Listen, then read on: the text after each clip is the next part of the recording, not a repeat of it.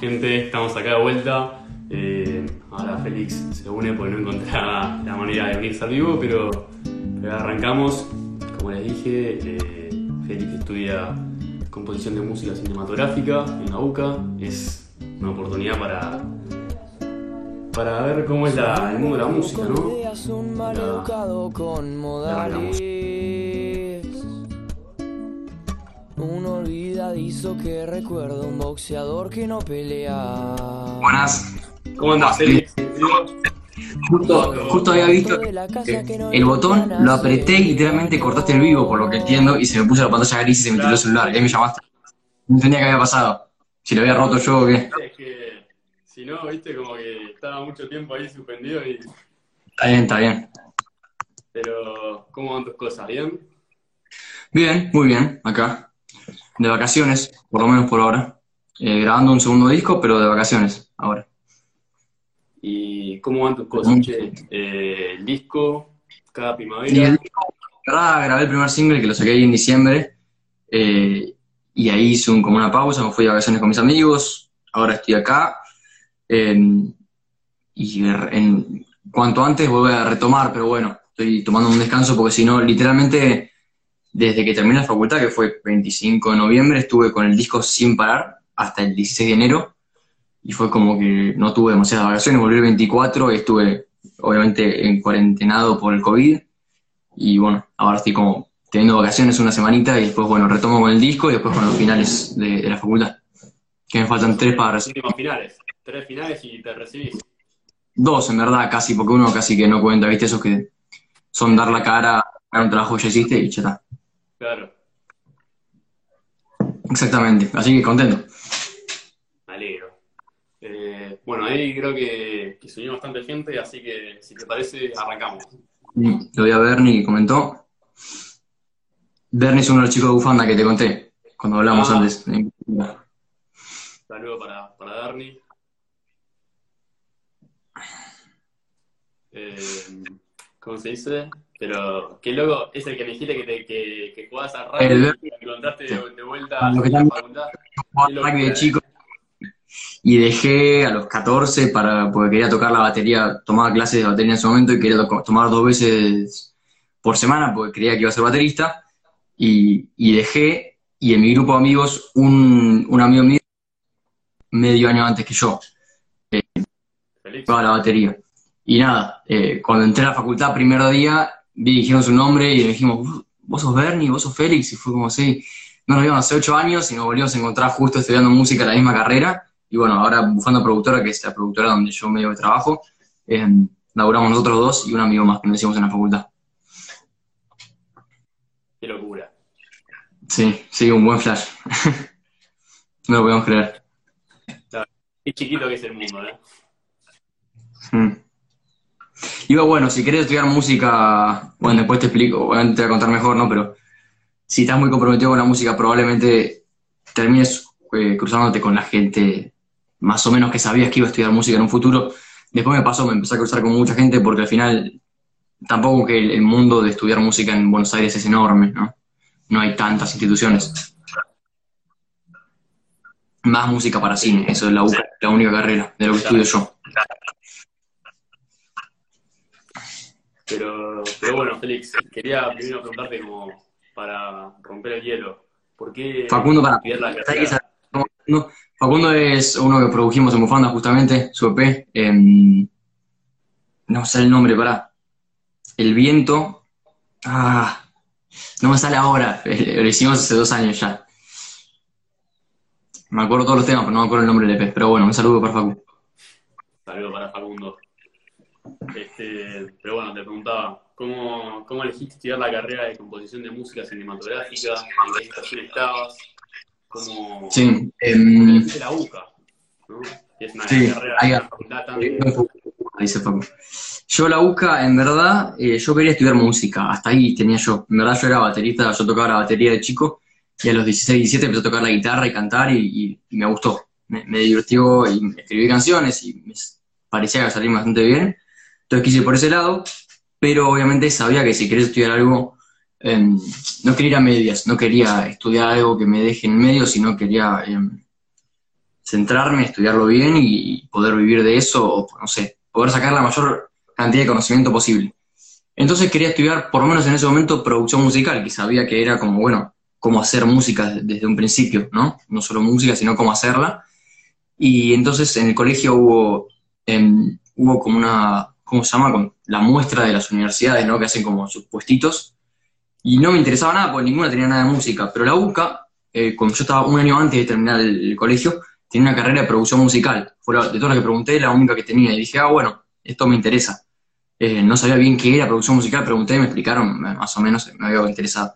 Año siguiente, que estaba en mi último año, ahí sí, dije, bueno, a ver qué onda esto. Fui, pregunté de nuevo y me dijeron, no, la carrera de producción musical no está más. Ahora existe licenciatura en composición de música para cine. Y yo dije, upa, no sé si, o sea, no tenía pensado esto ni idea, o sea, encima que no, yo no, no era tan fanático del cine ni nada ahora lo soy, pero ni siquiera soy tan fanático del cine ni tengo tanto conocimiento, ¿no? Es como un hobby más. Eh, pero dije, bueno, me gusta la música, me gusta el cine, dentro de todo, o sea, me gusta el cine. Em, y, lo que yo quería, sabía que la UCA era una institución como más seria, donde me iban a enseñar, y por lo que vi un poquito ahí que me contaba el tipo, em, la música de la base, o sea, orientada en música clásica, en justamente música para cine, que es dentro de todo es algo complejo, ¿no? No es como, no sé, no quiero igual decir que nada es simple, ¿no? Pero eh, era, algo, era algo pesado, pesado y serio, que vos tenías que ponerte las pilas. Y yo, por más que estaba medio perdido, decía, bueno, quiero estudiar algo que me haga eh, sentarme y estudiar mucho, por lo menos por unos años, para saber que tengo una base buena. Después de esa base, puedo partir a donde yo quiera. O sea, por ahí no quiero hacer música para cine, pero si estudié música clásica, que generalmente la gente ya tiene el, concepto de que la música clásica es como la base de la teoría y, de todo lo que, el concepto de la música. Si tengo eso, después puedo hacer lo que quiero. Si quiero, canto canciones, si quiero, produzco música, si quiero, hago lo que sea. Entonces decidí ir para ese lado. Em, sin embargo, la carrera de licenciatura en música para cine incluye en su tercer año la tecnicatura en producción musical, o sea, son cinco años, ¿no? Los primeros tres, que están casi todos basados en estudiar música clásica y un poco producción musical, o sea, utilización de micrófonos, em, parlantes, o sea, monitores, computadora em, y todo eso, con estudio de armonía, composición, contrapunto, teoría, piano, todo lo que es música más clásica, ¿no? Em, entonces, esa parte la tenía. Y después, en los últimos dos años, la carrera tiene el enfoque en la música para cine específicamente. Cuando lo terminaste, recibí el licenciado en música cinematográfica. Es recién ahí. Y ahí sí en los últimos años tenés, em, no sé, composición de bandas sonoras específicamente, es una materia, ¿no? Tenés uno y dos, tenés em, orquestación, que es para manejar la orquesta mucho mejor, ¿sí? Una vez pudimos dirigir una orquesta y todo y componer para eso, para unas escenas que hicimos.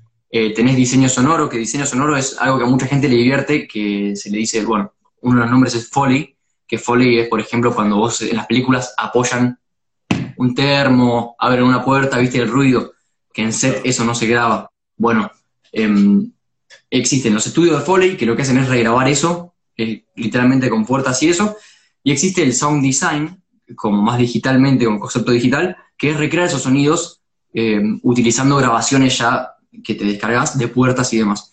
Eso también nos enseñan, por lo tanto, em, medio que puedes meterte en el mercado laboral por ese lado también, entonces tiene un montón de puertas. La carrera es como bastante amplia pero siempre partiendo de haber estudiado música clásica. Y con eso te abrís para todos lados. Me fui para todos lados, no sé a dónde tenía que ir exactamente. La pregunta era por qué fui a la UCA, ¿no? Sí. Bueno, es un poco eso. Yo personalmente, como soy medio así, medio colgado, un poco boludo en esas cosas, no vi el plan de estudios, o sea, más allá de un pantallazo, no me fijé qué materias tenía en primer, segundo año, en tercero, menos, cuarto, quinto, pero sabía esto que estoy diciendo, sabía que me iba a dar esto, o sea, esta carga de conocimientos em, que yo sabía que quería. Y, bueno, y por eso fui para ese lado y no para otros. Hay otras opciones, ¿no? Están, por ejemplo, está la EMBA, em, que tiene producción musical y tiene música popular y demás. La UCA misma tiene música popular.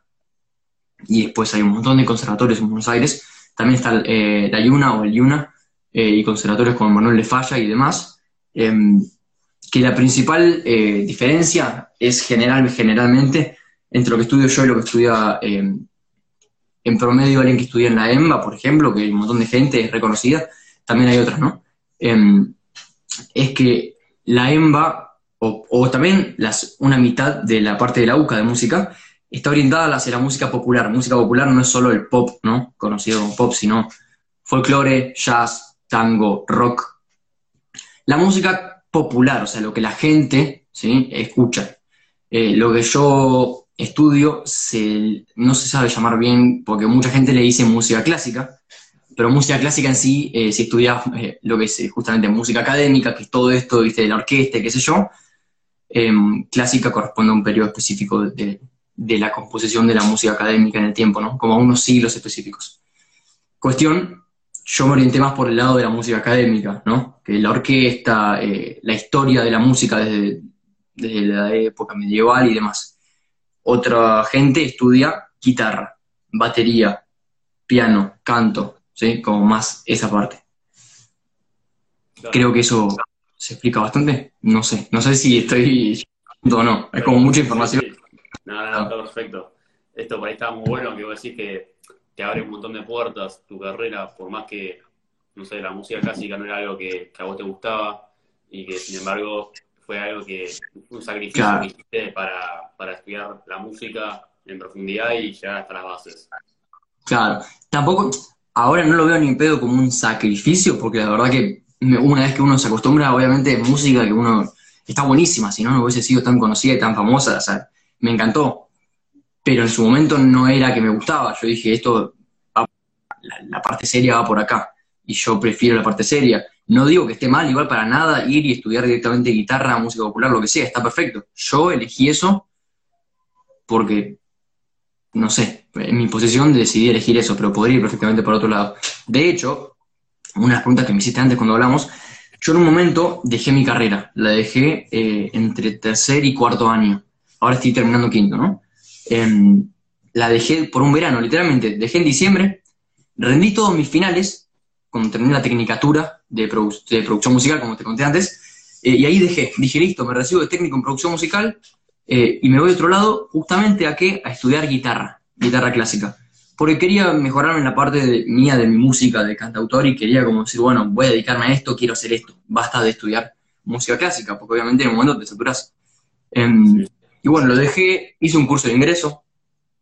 En noviembre, septiembre, octubre, fin de año, de tercer año, hice un curso de ingreso al Manuel de Falla, aprobé, quedé eh, con buenas notas, qué sé yo, para estudiar guitarra, y sin embargo rindiendo un último final, un profesor mío eh, que es muy, muy, muy crack, eso tiene la UCA también, tiene profesores muy, muy buenos, es un profesor de, master- de mastering, Carlos Laurens, que es así como de los mejores de Latinoamérica, de eso que hace específicamente, que ni me voy a poner a explicar qué es mastering, porque es como algo muy técnico de la producción musical, me dijo, mira que la gente que estudia en la UCA, cuando se recibe, y yo los veo entre tercero y quinto, que son los años en el que es la clase, cambia muchísimo. Y verdaderamente en el ambiente laboral, mercado laboral de Buenos Aires, eh, los alumnos, los exalumnos de la UCA, cuando vuelven a mí, yo lo- me doy cuenta que son exalumnos porque verdaderamente saben mucho y tienen conocimientos muy sólidos eh, y mucha eh, fluidez artística por justamente las bases teóricas que tienen de haber estudiado,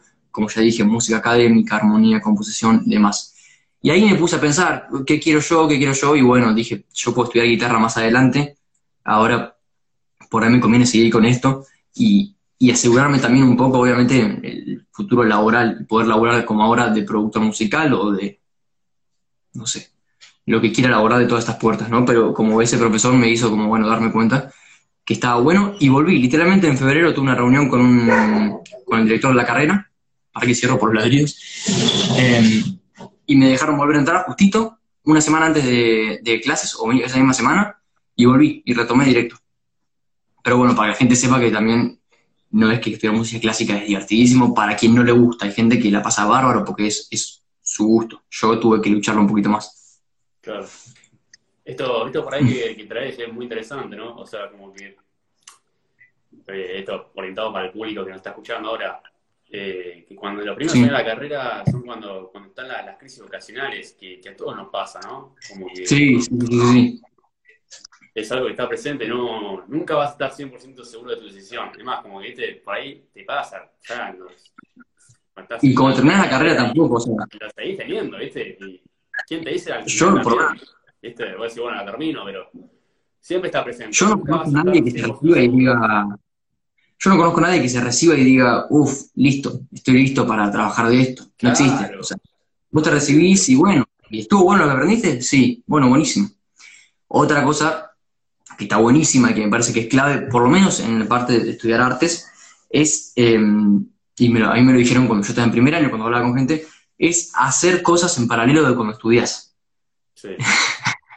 Bernie acá, y después responde lo que pone Vex, que pone qué fue lo peor y por qué fue contrapunto 2, después explico. eh, Vex es justamente la productora, eh, que rendíamos juntos muchos finales. Lo que estaba diciendo es, bueno, justamente que está bueno hacer cosas en, paralelo. O sea, por más que la carrera te exija mucho o lo que sea, está buenísimo aplicar lo que vos haces en paralelo, aunque sea trabajando gratis, aunque sea haciendo, por ejemplo, lo que haces vos, que haces esto porque te gusta y porque te divierte y seguro aprendes un montonazo. Y eso te hace como saber qué es, o sea, qué es lo que sos capaz de hacer, qué es lo que no, qué es lo que te gusta de esto y qué es lo que no. Em, y encima, si es que te gusta, te hace aprender un montonazo, o sea, ganas experiencia rapidísimo. Eh, y eso me parece clave cuando uno está haciendo una carrera. A lo que dijo Bernie, eh, contrapunto 2 es una materia justamente, como le dije, máster en contrapunto, no sé, acústica aplicada. Además, son materias que son un poco técnicas de estudiar música. Y contrapunto es una muy, muy técnica de la música académica, como para escribir para orquesta o para piano, muy, son reglas que vos tenés que aprender para componer música. Y con Bernie estudiábamos, estudiábamos y, nada, reprobé como tres veces un final porque no, no me gustaba nada, terminé probándolo, pero son esas materias son justo las que vos decís, ¿qué hago acá? ¿Qué hago estudiando esto? Cuando yo quiero tocar la guitarra y cantar, me pasa a mí, ¿qué hago estudiando las reglas de cómo escribir para música académica o música clásica, no? Y bueno, nada, son cosas que uno tiene que hacer. Sí, sí. Toda carrera lo tiene, para mí. Sí, sí, es que... Cuando la gente me dice, cuando escucha gente decir, eh, ¿por qué tengo que estudiar esto? ¿Viste? Me acuerdo de la película ¿viste? de Karate Kid cuando le dice el profesor al tipo, eh, pisó la suba, pisó, ¿viste? nada que ver con karate, pero se reía, ¿viste? Sí, sí, no, y te digo que Bernie se queja, pero nosotros lo usamos, a lo que aprendimos en Contrapunto 2, esta materia, lo usamos constantemente. Te diría que en el último laburo que hicimos, lo usamos. Por ahí inconscientemente, por partes conscientemente también, pero verdaderamente lo usamos. Y son esas cosas las que uno em, lo hace cuando pensás en las artes, poder por ahí poder laburar eh, sin prescindiendo de, la inspiración, por así decirte. O sea, una, una de las cosas cuando uno labura del arte es, que uno tiene que tener en cuenta, es que vos querés poder laburar más allá de tener una idea. O sea, no es que vos laburás cuando estás inspirado y te pagan y si no, no. O sea, te llega una, vos tenés que componer para esto. Bueno, tengo que componer. Y bueno, tenés que componer para la semana que viene. Y si no tenés las herramientas, objetivos para hacerlo, no vas a poder. Entonces está buenísimo estar armado de esas cosas. Si no es como, che, no, este laburo no te lo hago porque la verdad no se me ocurrió ninguna idea. Y así no vas a llegar a ningún lado, ¿entendés? Eso es lo, lo, bueno de estudiar las técnicas, las partes objetivas de la música. Te, da herramientas para construir sobre, sobre nada, digamos, en cuanto a la inspiración, ¿no? Y, y desarrollar cosas. Son como herramientas de desarrollo de música o de cualquier otra arte que vos pienses. Sí, ¿no? O sea, la, inspiración en cierto punto es suerte, ¿no? ¿Viste? Pero no sé si escuchaste la, la, frase de mientras más, mientras más me esfuerzo, más suerte tengo. Yo creo que cuando más, más te esforzás, más claro. tenés, más inspiración te nace. Es como un claro. algo que te sí, una inspiración. Sí. Bueno, y mm, con otros más adelante vamos a hablar porque me preguntaste, pero yo doy unas clases de composición y justamente es esto que te digo, la, la base, la primera clase, lo que decimos antes de cualquier cosa en la producción musical, y lo aprendimos en la facultad, es que uno tiene que eh, tener herramientas justamente objetivas para desarrollar. Por ejemplo, vos querés componer una canción, ¿no? ¿Por qué querés componer una canción? Porque te gusta, tenés una idea que dura 15 segundos de una canción. Y querés hacer una canción para subirla a Spotify o donde sea.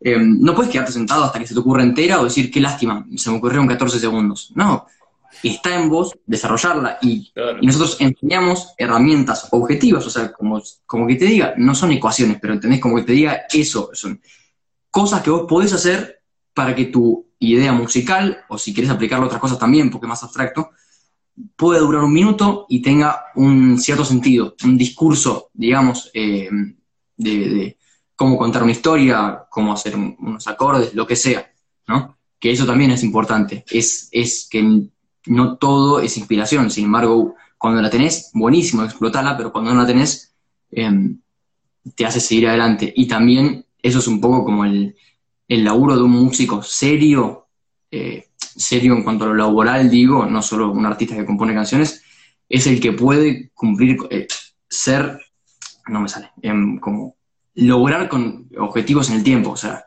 hacer una cosa todos los meses, hacer una cosa todos los días, poder avanzar objetivamente más allá de tener ideas que te caigan del cielo. Eso es lo que a vos, a fin de cuentas, te hace avanzar, porque vos podés como plantear objetivos y poder llegar a eso y podés eh, ver lo que hiciste y qué sé yo. Me parece que, que por lo menos así es como yo lo veo.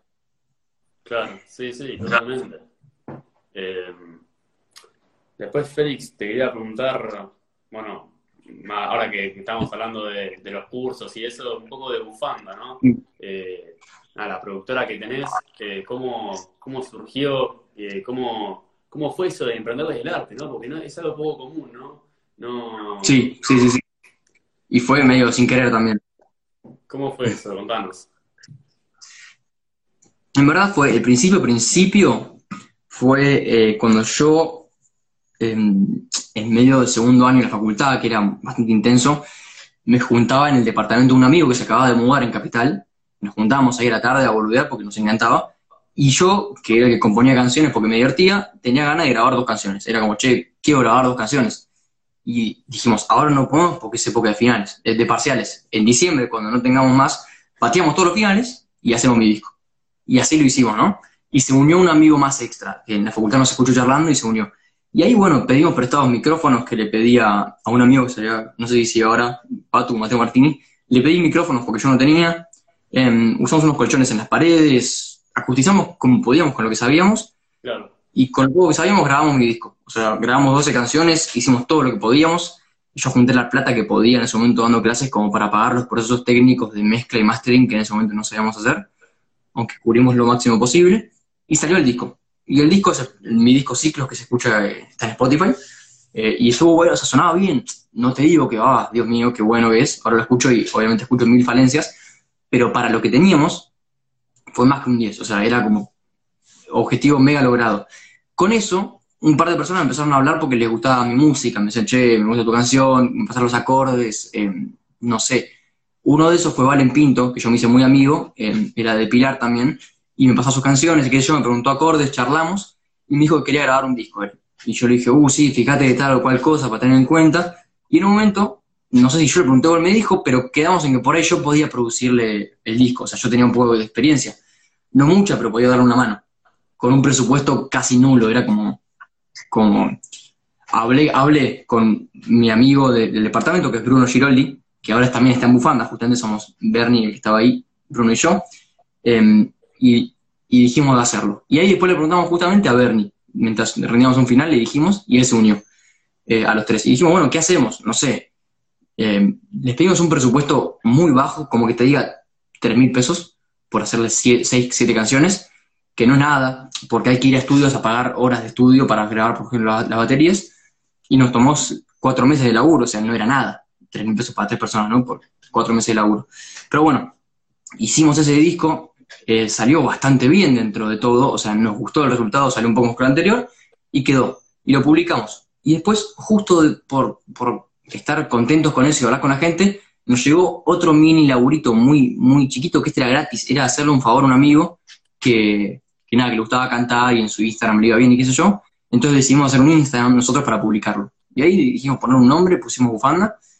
Y a partir de ahí, de repente, solo por el hecho de estar haciendo, nos empezaron a llegar más laburos. O sea, una amiga mía escuchó y dijo, che, quiero grabar una canción, ¿vos podés? Le dije, sí, vamos a grabar una canción. Y otro amigo de otro, al ser tres, justamente nos recontra eh, servía la distribución de públicos que teníamos. Amigos de amigos tenéis por todos lados, pues son tres personas. Sí, sí, se y bueno, empezó a, empezó a dar y ahorramos con medio año y compramos un micrófono eh, con Bruno em, y nos pusimos en el sótano de los abuelos de Bernie, mi amigo, y, arrancamos. Y al principio era una vez por semana haciendo un laburito, viste, unas horas, pero nos juntábamos de 3 de la tarde, cuando salimos a la facultad, a 3 de la mañana, o 4 de la mañana. Era, era así, los, lunes, creo, los jueves.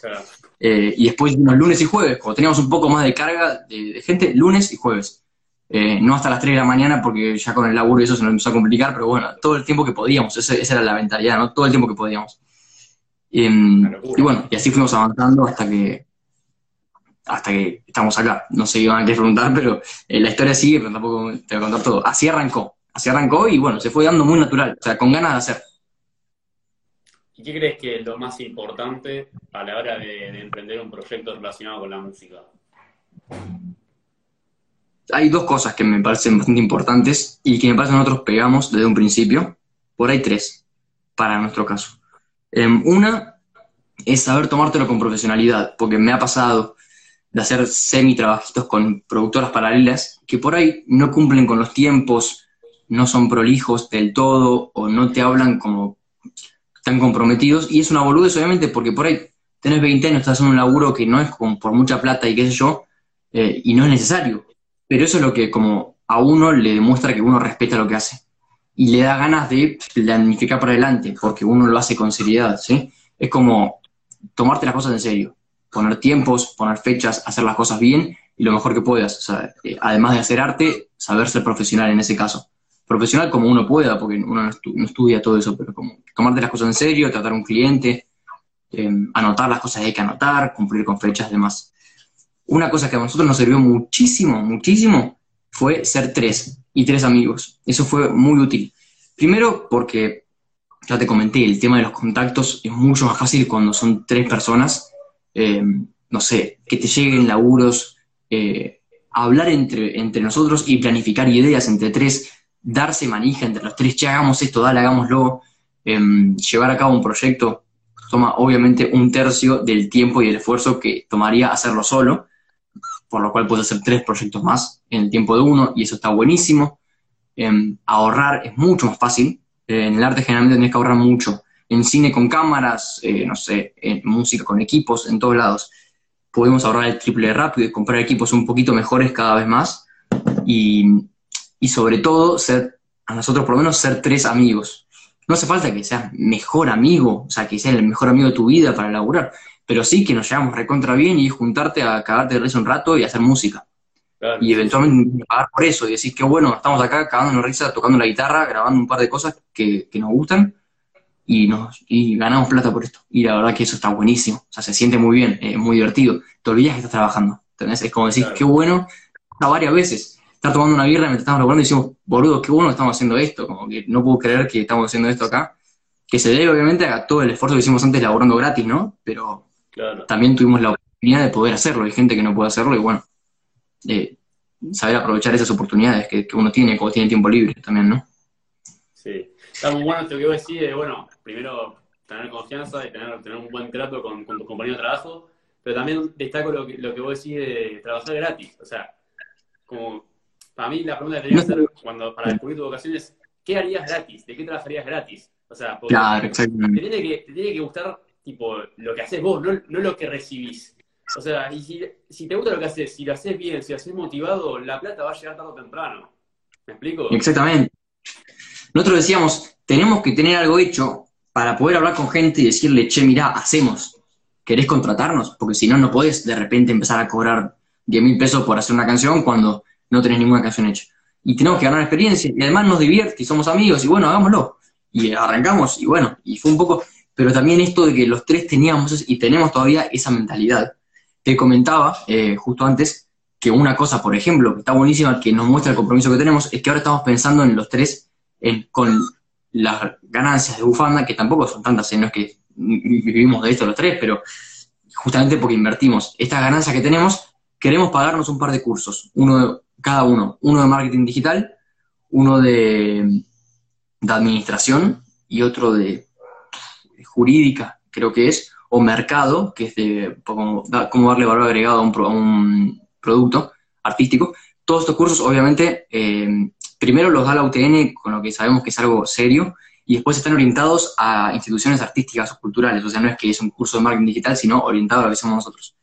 Sabemos que eso es una fiaca, porque la verdad que gastar plata que nosotros nos costó un montón ganar, eh, no, no, no, hay, no es que se llena de plata produciendo música, pero sabemos que es necesario, si queremos vivir a futuro, es necesario aprender cosas y, poder adaptarte al mercado y saber hacer marketing digital, saber hacer publicidades, saber venderte.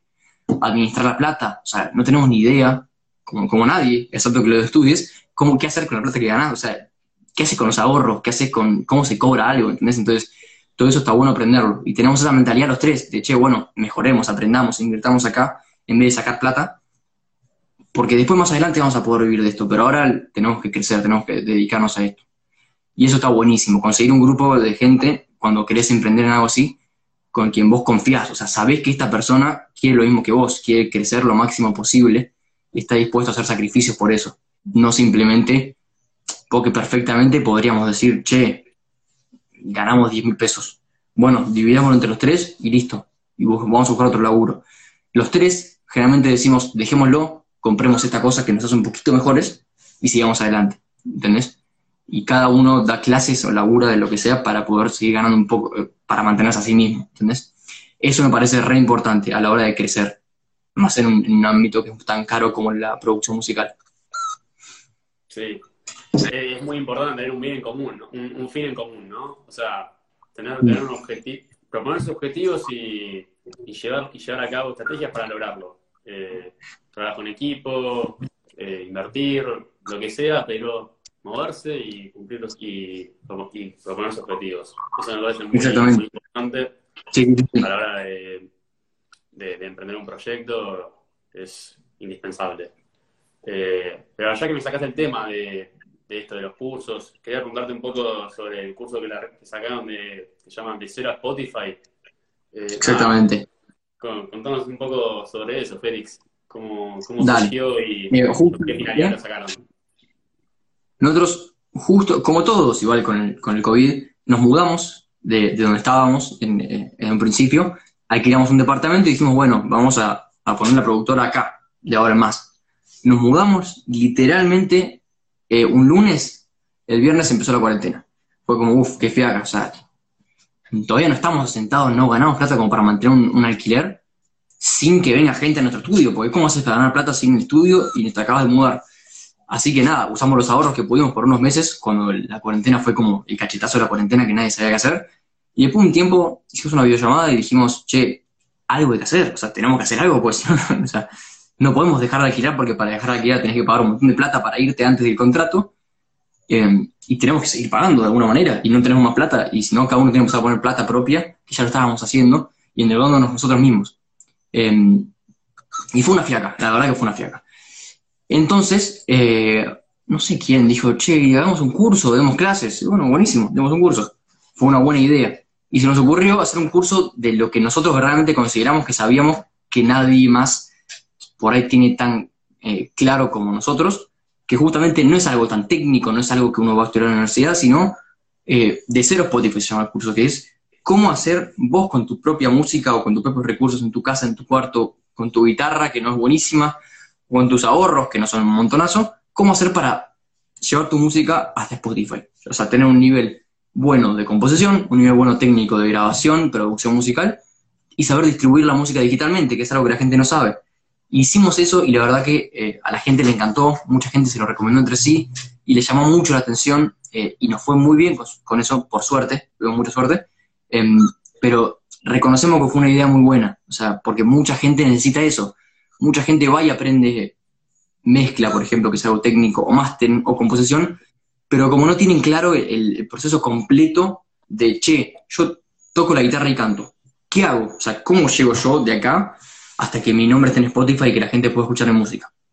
Todo eso lo cubrimos, son cinco clases, cubrimos, enseñamos composición, enseñamos grabación y qué equipos hay que comprar, cuáles son los mejores al mínimo precio posible, cómo funcionan, explicamos todo lo que nosotros, cuando grabamos mi disco, ahora mi segundo disco que estoy grabando en mi casa, y cuando fuimos comprando mejores equipos, pero empezamos con malos, todo lo que aprendimos nosotros, de grabar en un cuarto, en un departamento, en lo que sea, con lo que tenés.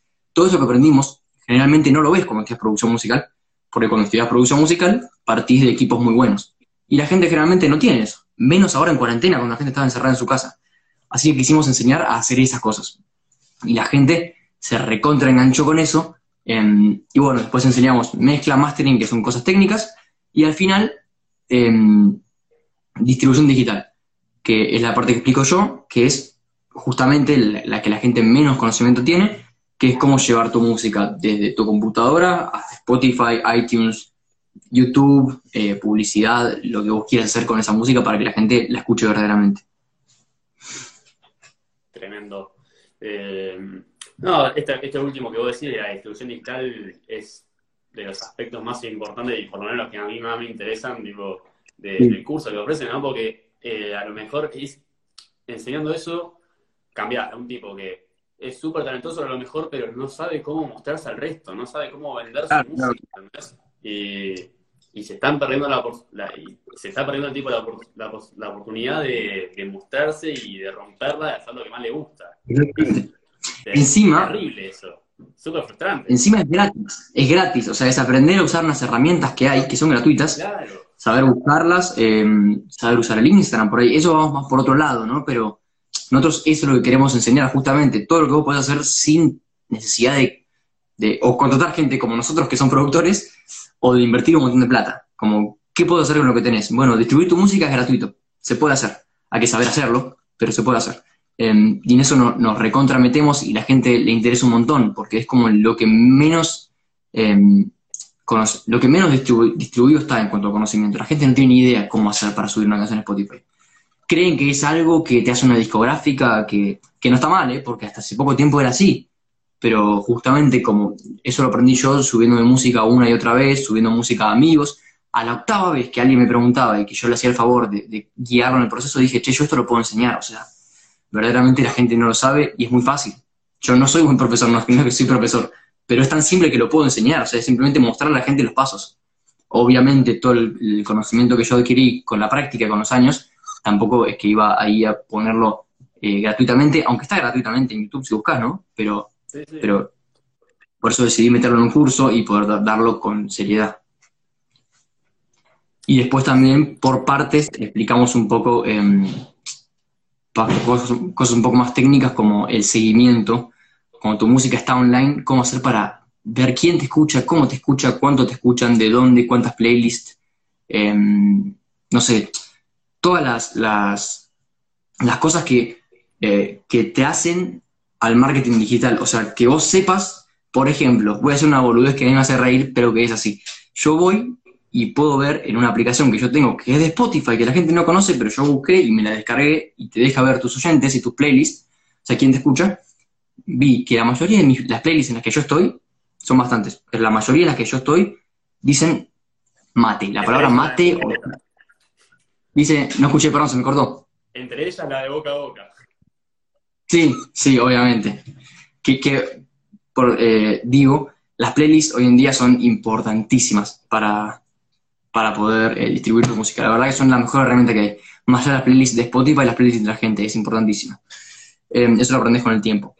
Pero por eso, muchas de las playlists dicen o mate, o tranqui, o atardecer, o sábado tranqui esas cosas, ¿no? Que la gente, o sea, yo por más que ya más o menos lo sé porque lo quiero transmitir, me doy cuenta que la gente cuando escucha mi música va para ese lado. O sea, la gente me interpreta de esta manera. Obviamente uno puede hacer lo que quiera, pero yo, si quiero crecer, digo, che, la gente me relaciona con esta.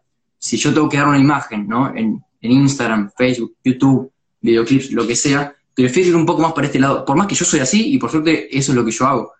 Pero me da la opción de elegir. Yo quiero hacer esto porque sé que la gente me relaciona con esto y me viene a buscar por esto es un poco de saber venderse también, ¿no? Porque no todo es, hacer lo que quieras, o sea, hay que adaptarse al mercado y saber cómo hacer las cosas que a la gente también le gustan, porque así puedes crecer, si no, a no ser que seas mega talentoso, lo cual no todos somos, eh, tenés que saber adaptarte al mercado. Y una de esas cosas es, por ejemplo, esta, ¿no? Que lo enseñamos en, el curso. Una boludez, pero ver a qué te relaciona la gente. Y con eso, dar una imagen.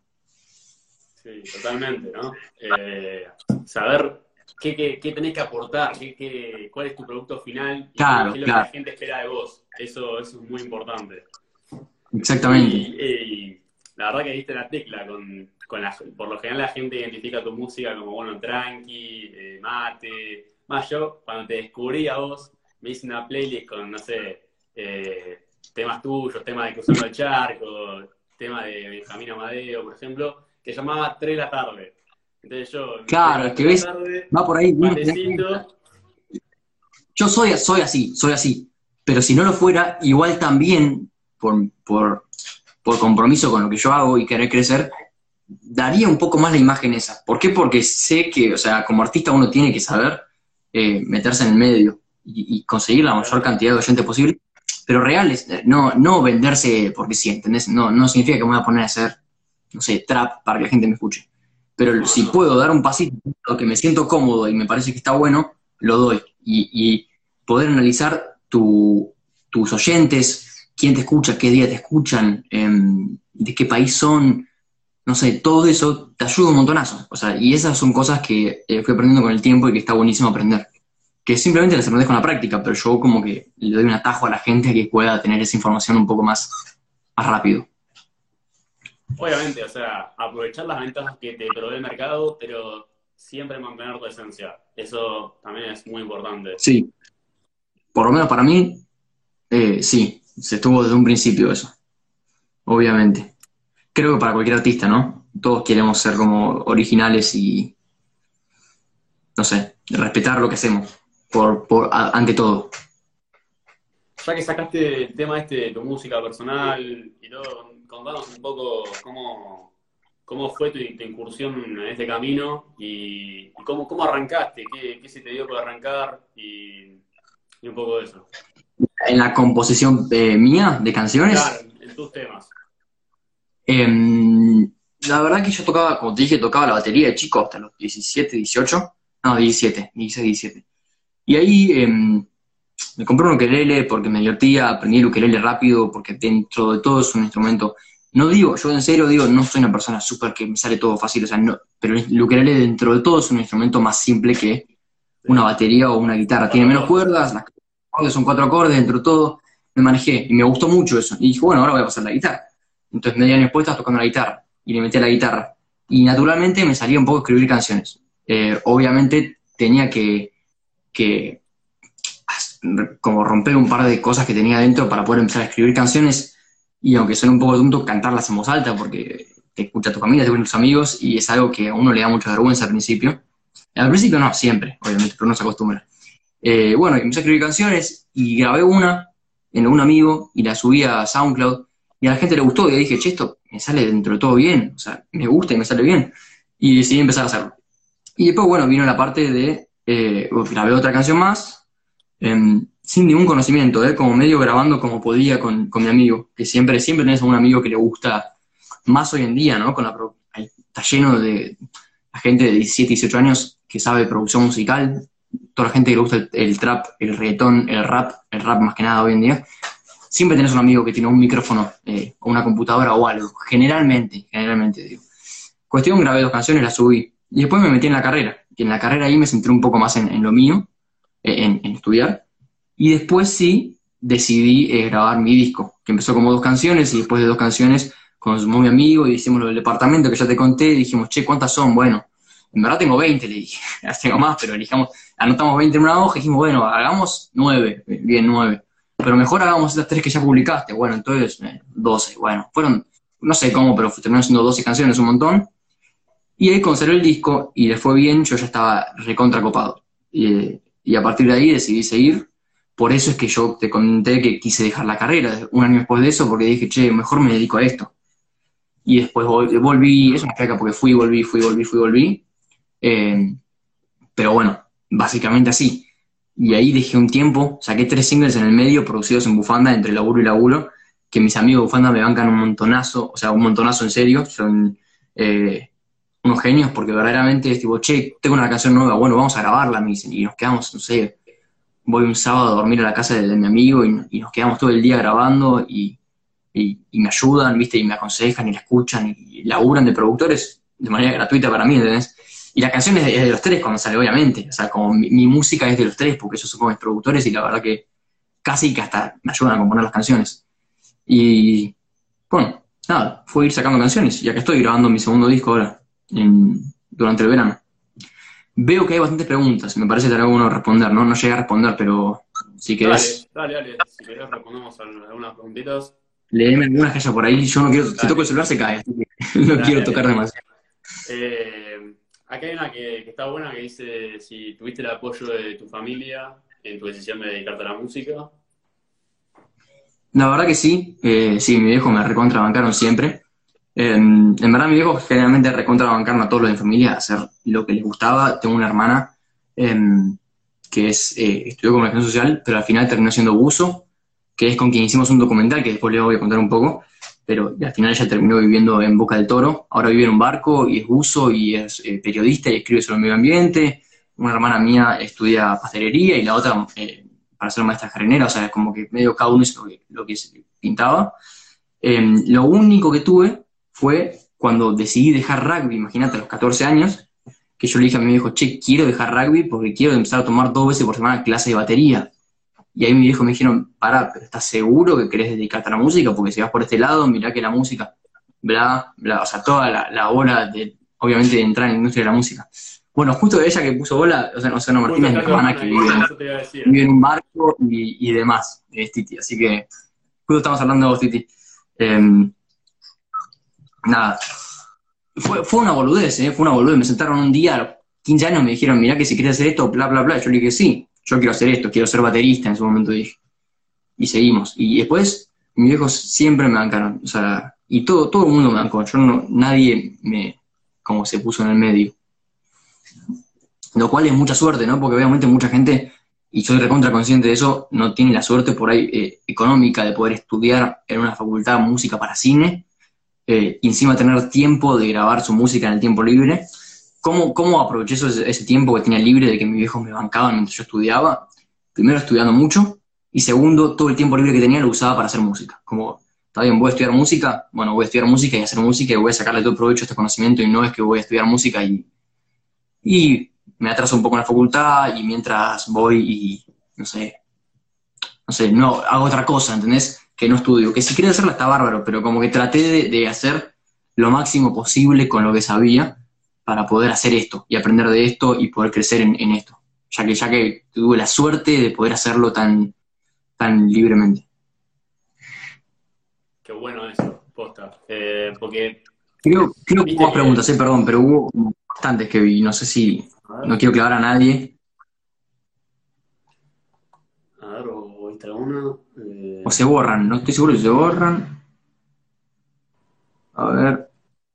Mucho de mi familia, ah, bueno, me preguntaron qué es lo que más te inspira. Generalmente es la naturaleza. Eh, mis canciones generalmente, o, la tranquilidad, como son esas cosas.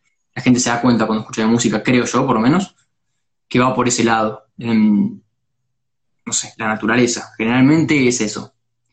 y cosas por el estilo. O sea, mi, sueño, por decirlo, es irme a vivir al sur, a Bariloche y vivir ahí, tranqui, y, no hacer demasiado. Y en paralelo quiero ser productor musical, que para eso tenés que vivir en Buenos Aires, en la ciudad. Esas son como cosas eh, y para ser compositor de música para cine lo mismo. Pero bueno, no sé, eso es lo que yo hago con mi música. Después, bueno, después veré qué hago, pero eso es lo que me inspira a mí. Me preguntan cuál es mi cantante favorito, eh, Drexler, diría yo. Jorge Drexler no eh, Bon Iver, es como son, son muy parecidos, pero los dos me vuelan la cabeza en distintas maneras. Si tenés, tenés un aire a, Dexter tipo en la composición y tu estilo es parecido. Ojalá. Como, mentor en cierto punto, ¿no? Sí, sí, sí, obviamente, obviamente. Uno, uno escribe lo que... Cualquier composición es una copia de otra cosa, una copia inconsciente. O sea, vos hagas algo, lo que... Pero, es como que le inspiró él sí, sí, sí, sí, sí. Más que nada en el tema de las letras, de, cómo escribir la letra, qué hacer, cómo transmitir un mensaje, de qué hablar, cómo, cómo, cómo decir algo que querés decirlo. Eh, la manera en la que el dice las cosas a mí me hacía como... Me, me, sentaba muy bien, o sea, lo escucho y me parece que es algo que va más con mi manera de ser, que generalmente más con un poco de poesía, pensado con algo un poco más no sé, no, no sé, es difícil explicar. Va, por ese lado, va por ese lado, está bien, se entiende. claro. Eh, nada, Félix, quería rápidamente contarme, porque ya se nos estamos quedando sin tiempo, me parece, pero contame más o menos por arriba qué, ¿cómo se dice? Este, ¿por, qué, ¿Por qué grabas discos en vez de singles cuando en realidad el mercado eh, fomenta más los solos, los singles, eh, lo que se consume rápido, eh, los algoritmos por ahí recomiendan más algo en una playlist, single más que un, Sí. un disco entero. Va por ahí, claro. Y además de que el Creo- laburo, el laburo que te genera eh, hacer un disco entero. Y es mucho más, obviamente. Creo que la gente sabe un poco cómo funciona. Explico más o menos. em, todo esto que yo sé lo aprendí con la práctica, obviamente. Pero Spotify beneficia, Spotify e Instagram, todo, todo hoy en día, ¿no? Las redes, benefician mucho em, a- al single, o sea, a la canción sola. Un single igual es un poco más complejo que eso, es una duración, una publicación con una duración específica de menos de 10 minutos, pero no importa, veámoslo como una canción porque la gente lo publica como una canción. Claro. Em, por no decir, por no decir, y ser un poco bardero, que las redes benefician lo rápido y lo simple, ¿no? Porque yo también saco single, no, no quiero decir eso, pero es como, sabemos que las redes van para ese lado. Mira, mira TikTok, es tomar lo más rápido que puedas, algo que puedas consumir y pasar al siguiente, rápido, como no te comprometas demasiado. Va un poco por ese lado, pero no tanto. O sea, en parte está eso, ¿no? Que Spotify beneficia eso, por ejemplo, con las playlists, que las playlists te arma automáticamente, o, o- o la gente arma, Spotify arma eh, con curadores, playlists específicas, conjuntos de canciones que son singles, o sea, que no están en el contexto en el que fueron publicados generalmente. O sea, cuando uno saca un disco, uno hace eh, como un discurso, como si fuese una película, eh, todas las escenas juntas, ¿no? Una canción va atrás de la otra. Hay canciones, hablaba mucho con mis amigos, que son más de disco o más single. Una canción de disco es una canción que por ahí no es tan hitera, no es tan pegadiza, no es tan... eh, que la vas a escuchar y decir, uff, esta canción me encanta. Pero la escuchas en un contexto específico, antes de una canción y después de otra canción, y decís, esto me gusta mucho. Es como un contenido un poco más profundo, por así decirlo, así como más... eh, eh, como Más. Sí, sí, claro, es como más complejo. Tenés que estar un poco más... Claro, tenés que estar un poco más atento al disco, ¿no? Porque el disco son muchas canciones, es más largo, hay que tomarse 40 minutos de escuchar al mismo artista, con canciones más movidas y menos movidas, más pegadizas y menos pegadizas. El artista sabe que son así, pero es porque quiere transmitir una idea. El concepto del disco va más por ese lado, hacer muchas canciones, pero darles un hilo conductor, una misma instrumentación, una misma eh, cualidad sonora y demás. Después, hasta se piensa, por ejemplo, hasta se piensa eh, qué canción viene después y cuántos segundos hay entre cada canción, o si mantenemos un sonido que conecte las dos, esas cosas. Que viene y va mucho de la época de los CDs, obviamente, hoy en día no tanto. En el mercado de ahora, de los singles, el single es hacer lo que puedas, más pegadizo posible eh, y, muy movido, o sea, que a la gente le guste, que lo escuche y le guste, que Spotify con una sola canción pueda mostrársela a todo el mundo y que la gente la escuche una sola vez y le guste tu música y te siga y demás. Que no está mal, ¿eh? yo saco singles también. Eh, simplemente soy consciente de lo que es eh, como el abuso para mí de, por ejemplo, sacar 13 singles. Está bien, no pasa nada, o sea, no hay ningún problema, pero lo que yo veo de por qué yo no hago singles tan seguido es porque va un poco por ese lado, como te permite una seriedad artística, obviamente, y transmitir un mensaje y todo, que es una canción en sí, que ya una canción en sí es re compleja y re profunda, pero no me permite, o sea, tengo que sacrificar el hecho de eh, un proyecto a largo plazo, como un, justamente una película entera, ¿entendés? En vez de mostrarte una escena que te gusta, que está muy buena, yo prefiero mostrarte un disco entero de 40 minutos por ahí, que tenés que sentarte y escucharlo y tomarte el tiempo de escucharlo, pero para mí eso te permite llegar a otras ideas, emociones, a otros lugares que a mí me gustan. Hay gente que, no le interesa y está perfecto, no, no quiero que se vea como una crítica a la gente que saca singles. Es lo que yo opino y por qué yo no saco tantos singles. Sin embargo, yo saco tres y después saco un disco de ocho temas. No es que no, porque me adapto al mercado, porque obviamente quiero vivir de esto. Pero hay que saber un poco, eh, justamente, que si no sacas singles por ahí, te escuche la mitad de la gente en un principio. Si son muy buenos, te escuchar todo el mundo, pero bueno, cuando uno quiere pensar en marketing. Em, y nada, el disco obviamente es más laburo, son más canciones, y se sacan todas de una. Pensá que, por ejemplo, ¿no? Boludeces que uno aprende. Cuando vos sacás un single, podés hacerle en Instagram, que hay que crear contenido. A mí Instagram no me encanta, porque te requiere mucho tiempo. Em, tenés que crear contenido todas las semanas, ¿no? Un single te da la posibilidad de crear contenido sobre ese single un mes entero antes de que salga y un mes después después de que salga, ¿sí? Y después poner que decís hago otro, hago otro single, la semana, el mes siguiente. Tenés otro mes entero de contenido, subir videos, fotos, lo que vos quieras, ¿no? Y así podés cubrir un entero de Instagram eh, y mantener a tu público enganchado y, que está bárbaro, porque verdaderamente hoy si no haces eso, no podés, muy difícilmente sobrevivas como artista o crezcas como artista, ¿sí? A no ser que tengas una, distribuidora de tu lado. Eh, el disco es una publicación sola, o sea, no podés subir un año entero contenido sobre un disco, por más que ese disco tenga 24 canciones, porque la gente se aburre. La misma portada, la misma estética, la misma, no sé, mismo sonido, no te permite la, flexibilidad y, la duración de publicidad y de contenido que te permiten los singles. Por eso es que los singles eh, hoy en día están tan de moda, porque te permiten adaptarte al medio en el que nos movemos, que es Instagram, que es Twitter, que es Spotify, que obviamente Spotify lo impone un poco. O sea, impone, porque si Spotify decidiera darle prioridad a simplemente mostrar más los discos o mostrarle a la gente una canción y después mostrarte las otras canciones en el disco, en vez de tirarte simplemente las más escuchadas de cada artista, obviamente estaría eh, dándole impulso a los discos y la gente diría, che, escuché este disco. Pero no Spotify elige eso. Está bien, no está mal, son elecciones.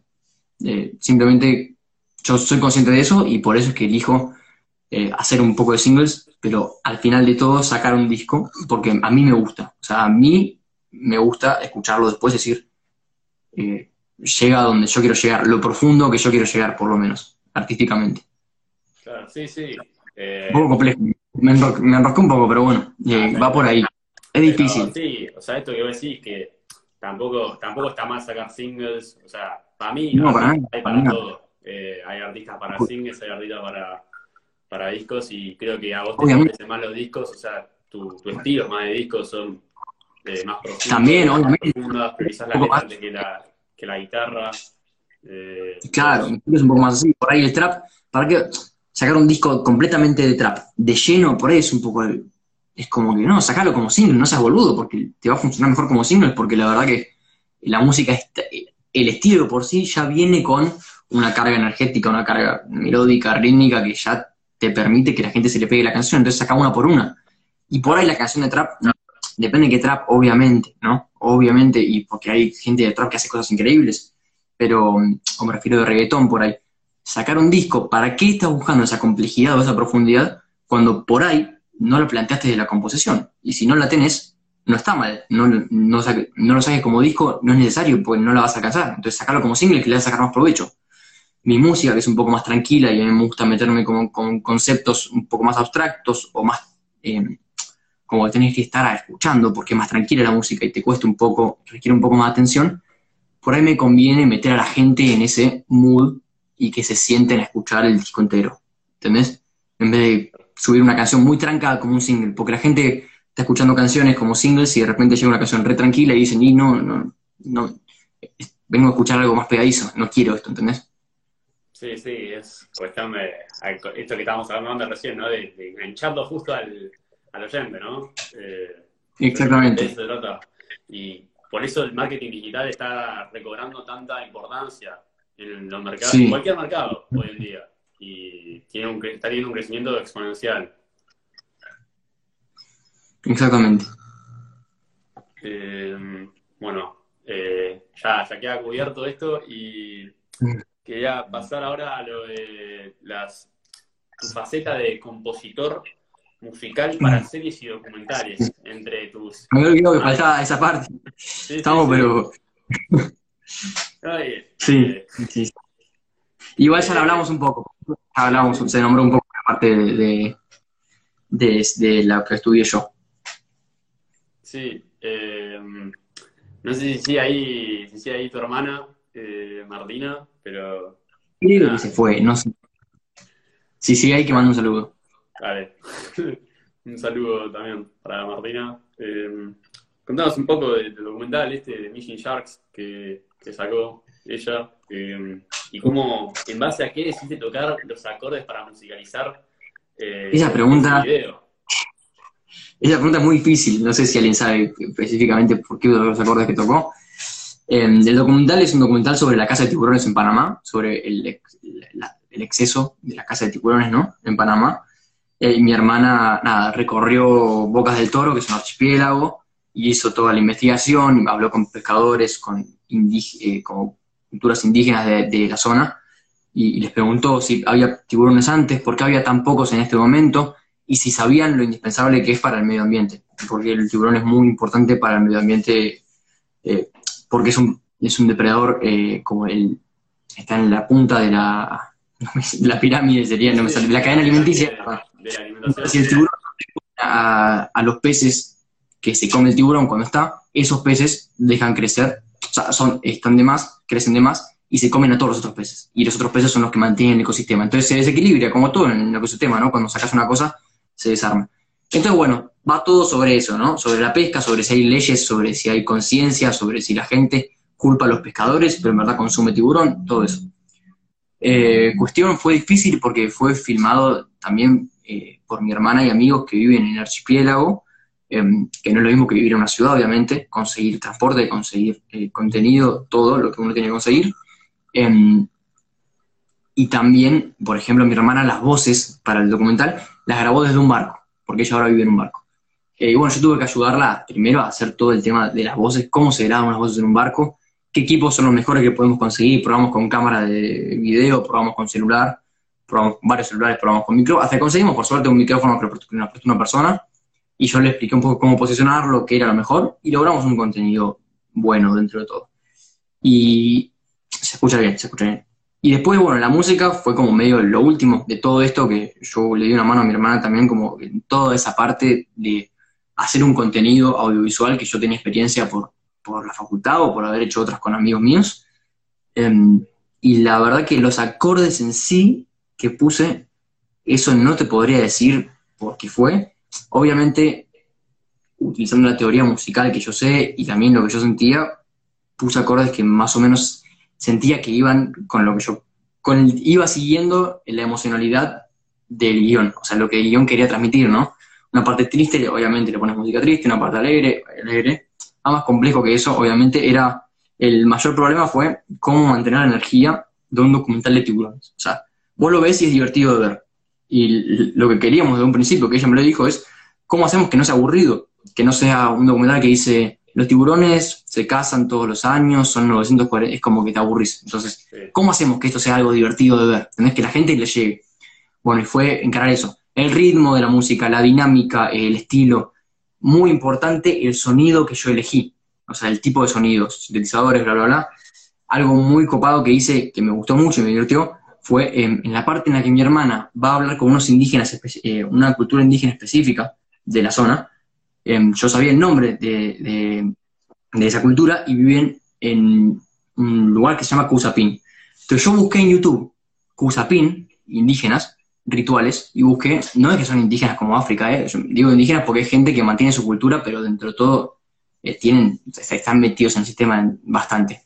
Eh, y había, había, filmados unos videos en YouTube de un ritual de ellos que se llamaba el canto de la serpiente, el canto del mono, que eran como al, al mar, a la selva, qué sé yo. Ese video me lo descargué, recorté una parte de esos rituales que, sonaba como eco, aco, eco, aco, eh, eh, eco, aco. Lo recorté, puse ritmo, lo afiné un poquito, como para poder meterlo en, en, donde yo quería meterlo, y sobre eso hice una canción. Y esa canción no metí en el documental.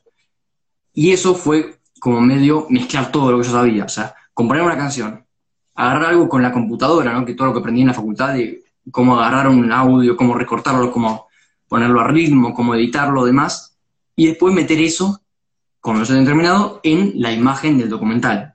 Cuando meto las voces, cuando las saco, cuando eh, mantengo el ritmo, cuando cambio la armonía que utilicé, que obviamente la armonía hace un poco de referencia eh, a lo indígena un poquito, porque era la idea, pero no tanto, porque queremos que sea eso, pero que a la gente que obviamente no es indígena, le guste la música y que diga esto está bueno. O sea, me interesa seguir viéndolo. Em, de eso, por ejemplo, me parece una buena anécdota de por qué elegir los acordes o los sonidos que utilicé. Creo que está bueno. Sí, sí, sí.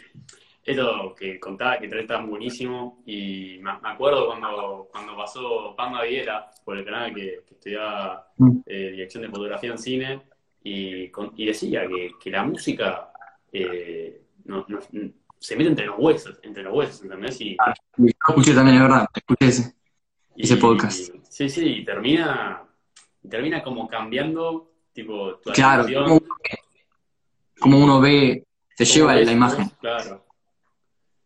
sí, y uno aprende a hacer consciente. Cuando uno estudia, uno aprende a ser consciente de eso. O sea, vos sabés el peso que tenés en la imagen. Y es muy importante que vos sepas cuándo poner música y cuándo no, porque no siempre tenés que... Un, un error muy común cuando estás arrancando es poner música siempre, porque claro, tengo música, tengo una imagen, me contrataron para que haga música para la imagen, le pongo música a toda la imagen. Pero hay veces en la que no, porque el silencio o ya los diálogos de, la imagen ya son un montonazo. O sea, ya llevan lo suficiente y vos tenés que manejar la energía. Cuando necesitabas música, que haya música, no de más, no de menos, lo suficiente. Y que pegues la emoción que quieres transmitir, no de más, no de menos, lo suficiente. O sea, saber que vos no sos también el centro de atención, que no es que toda la gente vino acá para escuchar la música, sino que la gente vino acá para escuchar el proyecto final, que es ver, eh, escuchar a la gente hablar, seguir una historia, entonces como saber que estás subordinado a un montón de cosas y que tienes que componer para estas cosas. Y, no hacer la música que a vos te gusta. Y por, por ejemplo, una cosa muy básica que se aprende cuando estudias esto es que de repente vos compusiste algo que suena recontra bien, recontra bien, decís, uff, qué bien quedó esta escena, y después la pones en contexto y decís, no funciona cuando aprendes a ver en grande. Porque por más que esta escena quedó muy bien, lo que hiciste no conecta con lo que viene, ni te sirve con la historia de lo, de, lo que pasó, por ejemplo. Y es como que tenés que sacarlo, tenés que, bueno, pongo algo que para mí queda un poco peor, pero en contexto queda mejor. Es como que tenés que humillar a vos mismo, decir, bueno, esto que hice no, no sirve, por más que a mí me guste, no sirve porque no hace al total. Yo soy como un eslabón en una cadena completa. Y eso se aprende con el tiempo, obviamente como todo, y seguramente ni la tengo clara ahora, dentro de 10 años te pueda decir eh, un montón de cosas más de estas, o lo tenga mucho más claro, de qué me corresponde hacer y qué no. Sí, o sea, muy, muy bueno esto que vos decís, o sea, como que a lo mejor hay veces que el artista tiene que dejar de lado el ego y centrarse en el proyecto y lo que busca transmitir y trabajar en conjunto con lo que quiere lograr. Si quiere lograr que los tipos que el espectador, tome conciencia, que el espectador eh, nada, se reflexione, que salga alegre, o sea, eso es lo que hay que determinar, más que una y eso es, música, que sea el, el, profesionalismo que yo te decía, el tiempo, como el compromiso que uno tiene. Ser profesional no es siempre hacer todas cosas increíbles, sino saber que por momento vas a tener que ceder y te van a decir, che, esto no va, y vos decís, bueno, está bien, no va, hago otra cosa, por más que a mí me gustaba, es como, bueno, es profesional, estás haciendo un trabajo, porque todo estás trabajando con otra gente, tienes que saber hacerlo, y saber hacerlo es saber colaborar con otra gente y estar donde te corresponde, componer música, o y para un actor será actuás, y en este momento no tenías que actuar de esa manera, tenías que hacer algo más, más tranqui, o sea, no sobresalir, no te toca sobresalir a vos, le toca sobresalir a otra persona, bárbaro, bueno, quédate en segundo plano esas son, son cosas que uno aprende cuando, cuando, con la práctica. Obviamente cuando lo estudias te lo marcan mucho más claramente, pero cuando uno lo aprende con la práctica se da cuenta de esas cosas. De que no todo es hacer eh, lo que vos querés o, o, lo que mejor queda en esa cosa aislada, sino ver como el proyecto como un todo. Totalmente. Bueno, eh, Félix, pasando rápidamente, contame eh, esta, colaboración que salió con Lele Cristóbal, eh, para los que no lo conocen, es un chef conocidísimo acá en Argentina, dueño del Café San Juan, que participó un montón de veces en Masterchef, ahora hace poquito creo. Eh, sí, Contanos un poco lo, que sepas, ¿no? Porque todavía está como medio, medio ahí como... Sí. No, tuvimos la suerte de que nos pidieron, es un chef que tiene mucha onda, viste, no sé, un tipo muy divertido, siempre se mueve con gorrita, tatuajes, eh, con mucha onda, o sea, un tipo que no es un chef que te imaginas con el trajecito y el sombrero, viste, como... Y nos pidieron entonces que compongamos para una serie que él va a hacer viajando por el país cocinando, que compongamos em, dos canciones de punk, al estilo viejo, al estilo los Ramones em, y demás, el punk cuando nació, ¿no? Y dos canciones de, de hip hop, pero también viejo, al estilo Wu-Tang Clan creo que se dice así, yo no soy tan fanático de eso, los chicos de la productora eran mucho más fanáticos, se encargaron mucho más de la parte de hip hop, porque no es lo mío, yo me, aboqué más al rap, digo al, punk. Y nada, eh, la verdad fue re divertido componer música punk, eh, fue analizar las canciones que nos dieron de referencia, mucho, formalmente, ahí de nuevo entró, como ya te decía, la parte teórica que nosotros teníamos de la facultad. Che, ¿qué acordes usa? ¿Cuál es la forma de esta canción? ¿Cuál es la estructura formal? O sea, ¿qué estribillo, verso, estribillo? Eh, dónde entra tal cosa, cómo suena, qué instrumentos usan. Bueno, anotamos todo y después dijimos, bueno, no nos copiemos, pero nos pidieron algo parecido a esto. Hagamos nuestra, nuestra canción con esta fórmula. Y la hicimos, y le gustó mucho, por suerte le gustó mucho, y esperemos que salga dentro de poco. Em, no mucho más, fue, un laburo que pegamos y que estamos muy contentos y que va a seguir el año que viene porque vamos a ir con otras series. Pero la verdad que es muy divertido. Componer punk es, entre amigos es, es muy divertido. O sea, tenés que cantar, tocar la guitarra. Eh, yo no toqué la batería en este caso, contratamos un baterista específico que nos grabó de su casa. Pero nada, armar la batería, armar el bajo. Muy divertido, la verdad. Tremendo. ¿Cómo se llama? Preguntan. Em, Lele Cristóbal. No le hablen de mí porque a mí no me conoce, obviamente. O sea, yo compongo la música para una serie que, del chabón, obviamente. No es que yo sea amigo. Pero se llama así eh, y en Instagram, no sé, eh, sube muchos videos muy divertidos de cocinando y con mucha onda. La verdad que a mí yo no lo conocía y me re divertido, lo sigo y veo los videos, por más que ni siquiera me gusta demasiado cocinar, no soy fanático de la cocina, pero mucha onda y me, me re divertido eso. ¿Los videos están en, en IGTV? Eh, Exactamente, un plan TV. Tremendo. Eh, y, ahí, quería decir, este, ¿y qué te generó todo? O sea, ¿cómo, no, te pareció súper loco haber trabajado sí, con alguien? Está buenísimo que te llamen para hacer algo así. Eh, y justamente, como te digo, estar tomando unas birras con tus amigos, decir, che, qué copado que estamos haciendo unas canciones acá y que realmente por suerte nos pagan por hacer esto y estamos acá en un departamento de un amigo haciendo música y nos estamos cagando de risa, eh, escribiendo una canción, tomando unas cervezas. Eso fue como espectacular. Obviamente no todo es así, porque después viene la parte, como te digo, profesional de saber que tenés que componer tal cosa para tal persona, con los tiempos y todo. Pero tuvo esa parte que es buenísima, que es estoy con mis amigos componiendo una canción y estoy eso trabajo. Y eso fue como, eh, se siente muy bien. Muy bien. Después cuando vea el resultado final te diré lo orgulloso que estoy o no y cómo se siente ver lo que hiciste eh, en, algo así, de tanto nivel. Pero la verdad que con el documental, por ejemplo, cuando me pasó, eh, se siente muy bien. Ves el resultado y decís, que, o sea, me gusta volver a verlo y descubro cosas nuevas que yo hice. Eh, viste, como de a poquito, che, mira esto, mira esto. Y con el tiempo también, como todo, te das cuenta de pequeños errores que fuiste dejando. Con el tiempo te das cuenta cada vez de más errores, ¿no? Pero porque vas aprendiendo. Tremendo. Acá eh, dice, laburar, trabajar a las 2 a.m. de un lunes. Sí, sí, obviamente. No, seguro. Félix, ¿te parece si pasamos al cierre? Dale, sí, obvio, obvio. La, gente ya. Sí, sí, la gente ya no debe dar más. Bien que hicieron el aguante. Sí, sí. Eh, primero, una pregunta de proyección quería hacerte. Si fueras una canción, ¿cuál serías y por qué?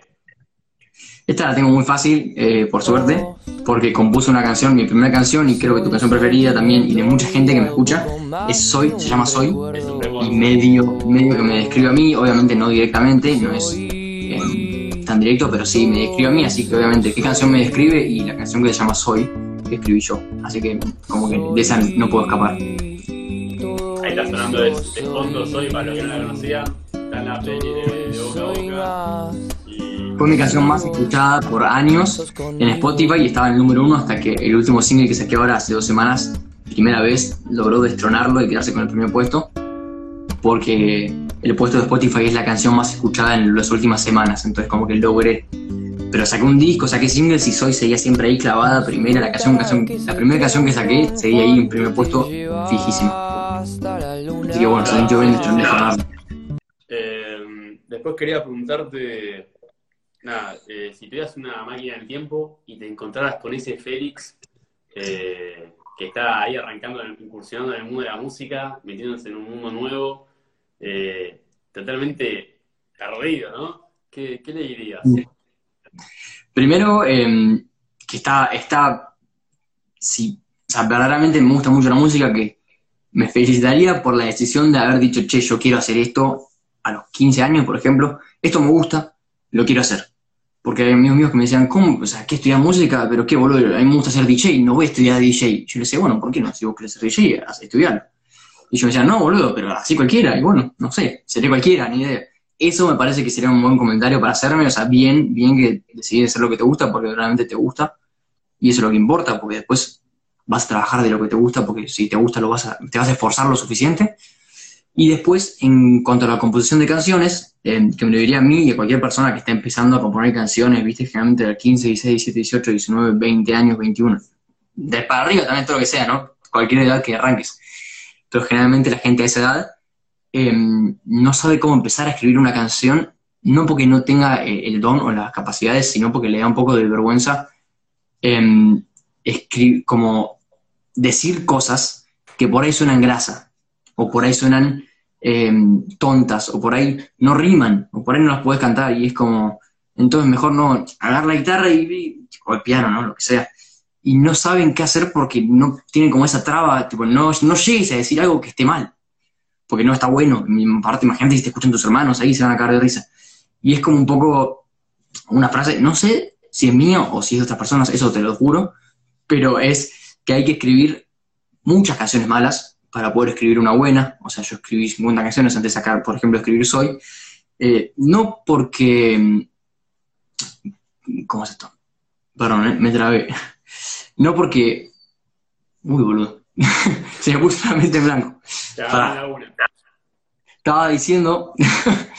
estaba diciendo que uno tiene que escribir muchas canciones malas. No porque eh, vos no tengas el don, sino porque las cosas son como, como un deporte, como cualquier cosa, eh, son prácticas, o sea, eh, los mejores deportistas generalmente no, no es porque nacieron así, sino porque una y otra vez entrenaron entrenaron entrenaron entrenaron hasta que más o menos dedujeron cuáles eran sus errores y los corrigieron. Es lo mismo componiendo canciones. O sea, es lo mismo, es una práctica objetiva que uno tiene que mejorar. Después está toda la parte de inspiración, obviamente. Pero primero, en, primer plano, uno tiene que estar dispuesto a hacer las cosas mal y no decir soy un choto porque lo hice mal, sino bueno, eh, estoy arrancando, eventualmente era algo que me guste, ahora está mal, no importa, no, no, me, no me enojo conmigo mismo, entonces está así. Y segundo, lo mismo con las cosas que te parecen grasas o lo que sea, viste, escribir una canción de amor a gente que le da mucha vergüenza. Y bueno, eh, se arranca, o sea, se arranca por ahí. Primero, si quieres hacer eso, hacelo, está perfecto, nadie te va a juzgar. Y segundo, si no te gusta, pero te sale eso, arranca por ahí, después ves, una vez, es como una vez que uno destraba eso, empieza a salir. Es como uno abre la puerta y empieza a salir, viste, canciones, canciones, canciones, canciones. Y uno empieza a agarrar la rienda de a poco a lo que está haciendo y dice, yo quiero mejor que vaya para este lado. Y mejor quiero, me gusta más el lenguaje que usa este artista y quiero decir esta cosa. Y a poquito empezás a darle dirección, viste, como que así y empezás a cerrar a poquito. Y encontrás más o menos por dónde querés ir. Nunca lo encontrás del todo y te vas cambiando, pero como que está bueno dar esa patada inicial y, y dejar que fluya. Y después, obviamente, que es muy difícil mostrar las canciones por primera vez yo te lo digo, eh, lo primero que hice fue, veces que estaba borracho con mi mejor amigo, le dije, che, boludo, vamos a casa, te muestro una canción que compuse y, hasta, hasta una me acuerdo, le dije, no, date la vuelta, no me mires, mirá para allá, yo toco la canción a ver si te gusta. Lo juro, ¿eh? Porque me daba mucha vergüenza, pero yo quería, o sea, quería mostrarla a alguien y fue como, bueno, hago eso. Y mi amigo decía, no seas boludo, no me voy a reír de vos, pero igual, date vuelta, parate allá y yo canto la canción. Bueno, y le gustó, y después a otro amigo, y después a otro, y por ahí un familiar, y de a poquito eh, ir mostrando. Sí, eh, la importancia del feedback, ¿no? De, pues, sí, sí, sí, a veces uno se termina, o tirando dos opciones, o tirándosela abajo diciendo soy un choto y, con, y bajándosela constantemente, o enamorarse de su canción, el ego en su máxima expresión y decir, no, está buenísima y por ahí te, viene bien escuchar una opinión ajena, una opinión de otro y, que te diga los aspectos a mejorar. Sí, y hay que saber muy bien a quién. Primero hay que saber recibir críticas. si uno muestra algo, una, una boludez, un consejo muy básico es no muestres algo que vos no considerás que estás 100, 90% listo. Porque para mostrar algo que esté a medias y que te marquen el error, que vos ya sabés que es un error, te, te, a mí por lo menos me da bronca, porque digo, sí, ya sé eso, pero escuchaste esto, y no, a la gente le salta primero el error que vos ya tenés. Tipo, no, está mal tocada la guitarra, ¿entendés? No importa la canción, te van a decir. Y vos no puedes decirle, bueno, obvia la guitarra mal tocada. No, grabala bien y o, tocala bien y mostrarla. Y después hay que saber a quién mostrarle, porque hay gente que verdaderamente que sabe hacer eh, críticas y hay gente que no. Hay gente que siempre te va a decir, uff, temón. Yo honestamente, a la gente que me decía eso, eh, no, no por odio ni nada, le dejé mostrar las canciones porque no me es útil. O sea, para eso no te la muestro, no me interesa que me digas eso. No me, no me subas el digo porque no me interesa. Prefiero mostrarse a alguien que me diga, che, me gustó, dos puntos. Todo esto acá. Fíjate que tal, tal, tal, tal, tal, tal, tal. Que generalmente es gente que le gusta la música, pero no gente que estudia música. También gente que estudia música, ¿eh? Pero amigos que les gusta mucho la música, pero que no la estudian, pueden darte una crítica intermedia entre eh, el oyente promedio que no sabe de música y no sabe lo que vos estás tratando de hacer, y el oyente, eh, digamos, con experiencia en la música, o sea, el que va a escuchar profesionalmente lo que vos haces. Esas personas, encima con confianza, te pueden dar una crítica verdaderamente útil, como, che, me doy cuenta que estás haciendo esto, no sé todo porque no estudio música, pero me doy cuenta de esto, me gusta mucho, sin embargo me aburrió un poco la canción. Bárbaro, en esta parte, ¿entendés? Esas críticas son re útiles, son re útiles. Si alguien se aburre, hay que saber por qué. Y bueno, después es estudiar composición para saber cómo hago para que alguien no se aburra y bueno, eso... o me preguntan, si quieres me, me preguntan, yo les puedo tirar un par de tips, porque me ha pasado varias veces y en el curso lo enseñamos bastante a eso. Tremendo. Me preguntan, perdón, ¿eh? Quisiera saber de dónde sos, porque yo estudio producción musical, eh, audiovisual, y estoy en Mendoza y quisiera saber dónde estás vos si se consigue laburo. Yo soy de, Pilar, pero cuando suelo laburar es en, Capital, o sea, en el centro. Em, y la verdad que los laburos audiovisuales que hicimos llegaron después de mucho, de mucho empujar con proyectos paralelos, o sea, grabar artistas eh, independientes, hacer cosas uno solo. Eh, tengo hasta un profesor mío que le componía música a directores de por acá de Buenos Aires y se las mandaba para sus, cortometrajes ya terminados. Y decía, che, mira, yo puedo hacer esto. ¿Te gusta? Buenísimo, para la próxima contratame. Es mucho de eso. Y si se consigue laburo, la verdad que es, es muy difícil. Yo no te diría que vivo lleno de laburo ni en pedo. O sea, recién ahora empezamos a, a tener una, un flujo un poco más constante y se debe yo diría más del talento o de lo que sea que podamos llegar a tener, se debe casi todo a haber hecho por tres o cuatro años laburos constantemente para gente por, o muy poco presupuesto o gratis o, bien pagos, pero hasta ahí y rompiéndonos el culo para hacerlo lo mejor posible, por mucho tiempo. Porque la gente te vuelve a hablar después de uno o dos años, no siempre te llaman al mes siguiente. Después de tres, cuatro años, empiezan a volver y es como que empieza a volver la gente de primer año y es como que, bueno, más los que llegan y, de a poco empezás a remar, pero para nada es un fácil, no te voy a decir, oh, venía a Buenos Aires que, no sé, colgas tu CV por ahí y te llaman para hacer lo que sea. Obviamente el, el mundo del cine y de la música es un mundo que, que es complejo, o sea, es difícil de, ganar plata y de laburar, por eso está muy bueno, eh, como decíamos antes, educarse, tener eh, herramientas que te permitan laburar más allá de, si tienes los equipos o de si has inspirado o lo que sea. Lo que te propongan, poder hacerlo lo mejor posible. Sí, sí, Espero haber respondido. Es importantísimo. O sea, eh, formarte, no depender de otro, de que te llamen, de tener inspiración, eso estoy totalmente de acuerdo. Exactamente. Pero, pero bueno, Félix, para redondear la entrevista, te quería pedir si podías definir tu pasión en un verbo la, clásica pregunta de pregunta. Y yo diría que crear, porque a mí me gustan, eh, o sea, la música, el cine, la producción musical, eh, no sé, crear cursos, o sea, el hecho de crear algo ya me divierte de por sí, es como, eh, o siempre tengo algo en mente. Disfruto mucho, por ejemplo, de los momentos en los que me siento, en, en, mi caso me apuesto en una marca paraguaya que me gusta, tomo mate y pienso cosas que quiero hacer. O sea, me acuesto y pienso, ¿qué puedo hacer para, para mi música en este caso? Y pienso, pienso, y bueno, por ahí puedo hacer esto, bueno, voy y pruebo a hacerlo. Y, y por ahí para la productora tal vez puedo pensar, hacer algo por este lado y voy y trato de hacerlo. Y para la facultad es como tratar de crear ideas nuevas, de crear proyectos, como que es eso lo que más me gusta, estar siempre en movimiento creando cosas. Y tomar igual mi tiempo, como te digo, de no hacer nada para pensar cosas para crear en un futuro. Es como el yin y el yang. Totalmente, sí, sí, lo bueno, lo malo y lo malo, lo bueno. Eso es importantísimo tenerlo en cuenta y aplicarlo en nuestro día a día. Sí. Pero bueno, Félix, yo no tengo nada más que decir. Más que... Nunca, me habían entrevistado, la verdad que es muy divertido. Perdón, hablo mucho, lo sé. es que me, me, me gusta. Sí, sí, me gusta hablar. Apasiona, es algo que le apasiona y cuando uno habla de lo que le apasiona, eh, no lo para nadie. Eh, Exactamente. Subir sí, lo vamos a subir. Eh, se va a estar subido acá en IGTV, en Spotify como podcast y en YouTube una versión más resumida. Eh, gracias a todos por el aguante, gracias a vos, Félix, por tu parte. No, gracias a vos.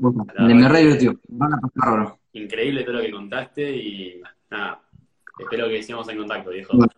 Un placer y espero, espero haber ayudado a la gente que, que- o que en un futuro la escuche, donde sea, en el podcast o lo que sea, em, y que le haya servido de algo para decidir qué hacer. Y, quien quiera que tenga toda la libertad del mundo de hablarme por Instagram o por donde sea, a preguntarme cosas que le hayan quedado de esta charla o que quiera saber de justamente por ahí de, de laburos o de técnicas o de preguntas más artísticas o lo que sea, que, que tenga ganas. Así que quien quiera, está invitadísimo. Y en serio, muchas gracias, la pasé muy bien. Yo también. Bueno, viejo, nos estamos viendo. Bueno, chau, che, nos vemos. Chau. Suerte.